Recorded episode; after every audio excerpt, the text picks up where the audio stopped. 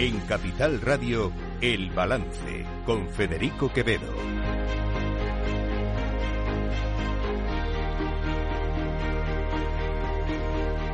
Señoras y señores, buenas noches, bienvenidos este martes 30 de enero de 2024, son las 8, una hora menos en las Islas Canarias. Escuchan la sintonía de Capital Radio, les invito a que nos acompañen desde ahora hasta las 10 de la noche aquí en el balance, les vamos a contar toda la actualidad de esta jornada.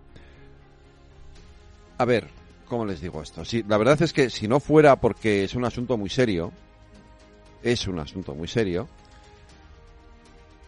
sería para partirse de la risa, sinceramente. O sea, entiéndanme, esto viene a ser algo así como que los diputados del PSOE, Sumar, eh, Podemos, BNG, PNV, Bildu, etcétera, votan un proyecto de amnistía para amnistiar a los dirigentes eh, del proceso y los dirigentes del proceso votan en contra del proyecto de amnistía que para ellos. Así, es, literalmente es así la cuestión. Es decir, aquellos que iban a ser amnistiados por la ley de amnistía votan en contra de la ley que les iba a amnistiar. Con lo cual la ley tampoco tiene mayor... Eh, vuelve a la Comisión de Justicia, ya veremos si si son 15 días o son o es una o es un mes, esto lo tienen que decir ahora los letrados del Congreso.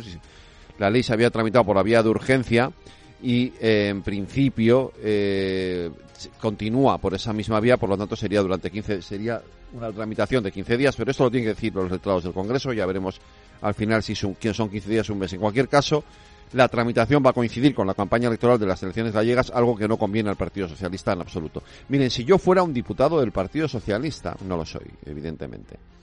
Si yo fuera un diputado del Partido Socialista, la verdad es que hoy sería para echarme a llorar.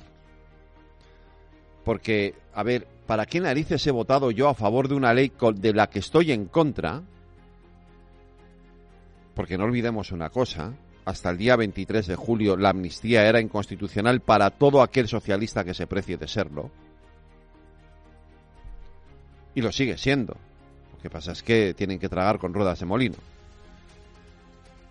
¿Para qué narices yo como diputado socialista he votado una ley con la que estoy en contra si aquellos a los que pretendo beneficiar con esta ley votan en contra?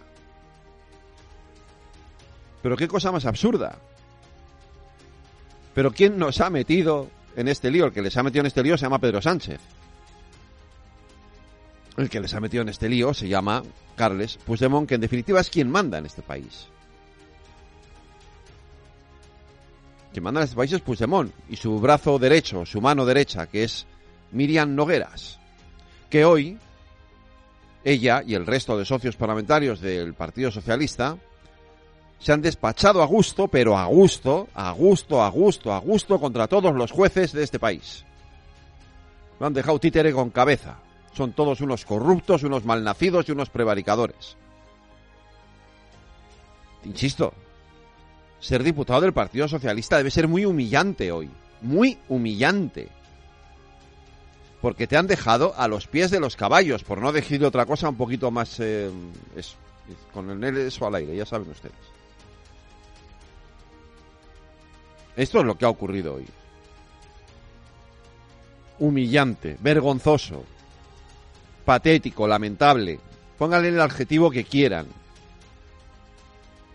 Y ahora saben lo que va a pasar, que en ese trámite, en este nuevo trámite parlamentario, el PSOE no va a tener más remedio que ceder a todo lo que quiera Junts per Cataluña. ¿Qué es lo que quiere Junts per Cataluña?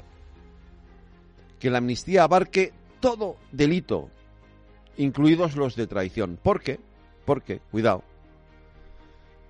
esa pieza que ha abierto el juez Aguirre con el asunto de Rusia va mucho más allá, mucho más allá de lo que cabe esperar. Y efectivamente, Puigdemont puede ser declarado culpable de un delito de alta traición y eso no está incluido en la ley de amnistía. Y Jones quiere que se incluya en la ley de amnistía.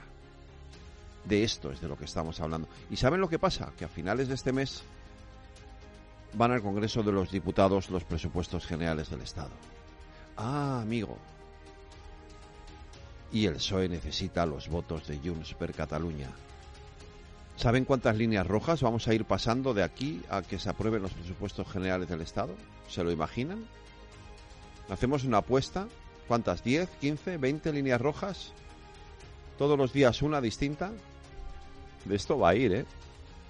Los próximos semanas. De irnos saltando líneas rojas una detrás de otra. A medida que Junts vaya poniendo precio a sus votos para sacar adelante los presupuestos generales del Estado. ¿Cuánta razón tenía hoy Alberto Núñez Fijo? Cuando el señor Sánchez decía que Cataluña no se había producido una sedición, sino una rebelión, y que la amnistía era claramente inconstitucional. Cuando decía que, los policías nacionales sufrieron una violencia imperdonable. Cuando decía el señor Sánchez que los catalanes constitucionalistas no les podemos dejar solos. O cuando decía que Junts era la derecha xenófoba.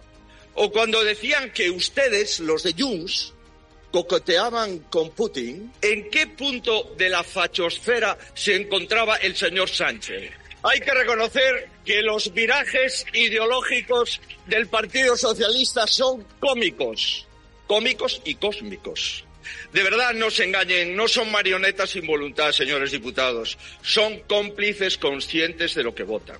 Y su voto no será un delito, pero no tiene perdón. Ustedes tarde o temprano van a amnistiar actos de otros, pero créanme, la historia no les amnistiará a ustedes. Están escuchando El Balance con Federico Quevedo.